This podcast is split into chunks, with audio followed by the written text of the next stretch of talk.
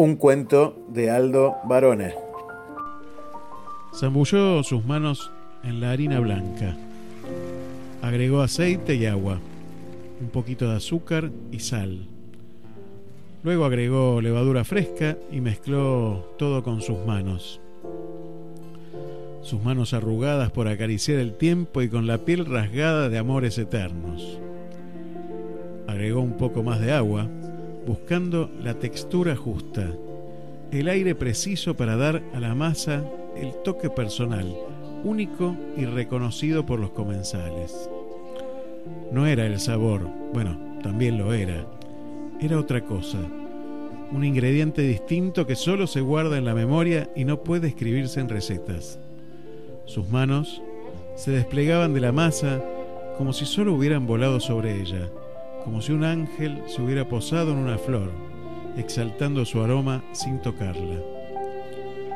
Luego, el descanso por un par de horas, la masa tapada cerca del calor, mientras ella en su mecedora contemplaba la ventana y el olivo que crecía en el jardín.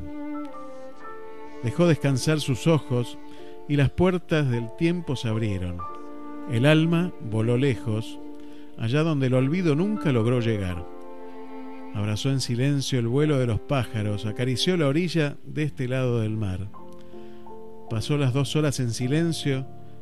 Alguien que no sabe de paisajes dirá que dormía, mas yo sé dónde estuvo, porque la he visto llorar. Con su paso más cansino, destapó la fuente y distribuyó la masa en diferentes bandejas. Luego encendió el horno y las colocó con un pequeño chorrito de aceite. Esperó mientras cortó el queso muy pequeño, tomó tomates secos, cortó un poco de albahaca y repartió al azar la salsa de tomates que había hecho antes. Regó el queso, el tomate y la albahaca y volvió al horno bien caliente.